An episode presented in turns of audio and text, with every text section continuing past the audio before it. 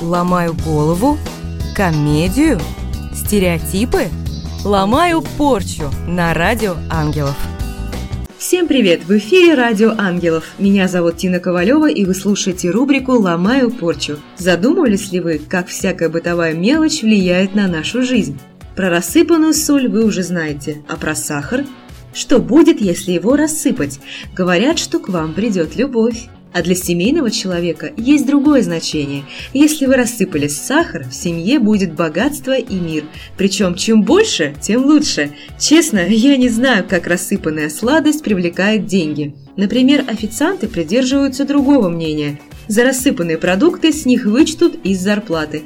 Зато у них есть вот такая примета. Если в еду или стакан с водой упала муха, это к неожиданному подарку. Хотя я бы поспорила, мало кто обрадуется мухе в тарелке. Есть куча примет, связанных с едой. Например, нельзя выбрасывать недоеденный хлеб, лучше раскрошить его птицам. А многие предпочитают высушить остатки хлеба и приготовить панировочные сухари. Практично, добавить нечего. Вот еще одна интересная примета. Если в тарелке супа вам попался лавровый лист, ждите приятных новостей. Об этом я слышала с детства. Мы даже с папой шутили. Говорили, тебе придет письмо. И вы знаете, письма действительно приходили. В творческой среде тоже полно своих примет. Нередкий случай, когда актер сам отказывается от роли из-за суеверия. Ни в коем случае, ни при каких условиях не заглядывайте в гримерное зеркало через плечо актеру. Эта примета одна из самых страшных.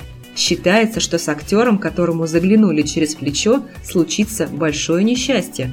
Также плохой приметой считается рассыпать грим на столике. Это одна из причин аккуратности и образцового порядка в театральных помещениях.